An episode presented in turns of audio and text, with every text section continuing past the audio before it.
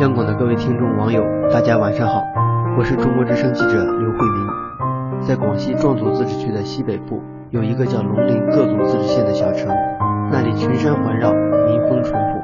然而，一则助学达人性侵多名女学生的报道，打破了这座偏远县城广西的平静。近日，百色助学网创始人王杰被广西电视台爆出利用该网站为自己谋利且性侵多名女学生。目前，王杰地处偏远山区，条件艰苦，当地不少孩子的学习和生活都面临困难。二零零六年，王杰以个人名义注册了百色助学网，借助学之名从中牟利，致使一个又一个孩子被他和他的朋友伤害，被他们侵犯。在九年多的时间里，王杰到底侵害了多少女孩？又有多少人被王杰介绍给了他人？具体数字不得而知。但很多人不禁要问：这么长的时间里，为何没有一个人站出来举报？为何受害家庭没有更多的警醒？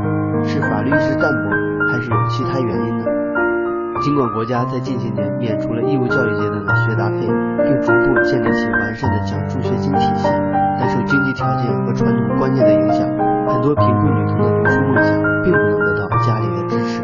在走投无路的情况下，很多贫困女童会选择向当地的白色助学网求助，因为年幼无知，又想得到持续的资助，再加之杰的要挟，受助的女孩在遭到侵害后，大都选择了沉默。人们常说沉默是金，但马丁路德金说过，历史将汲取的社会转变的最大悲剧，不是坏人的喧嚣，而是好人的沉默。所以在这里，我想说的是，沉默不一定是金，有的时候呐喊才是更正确的选择。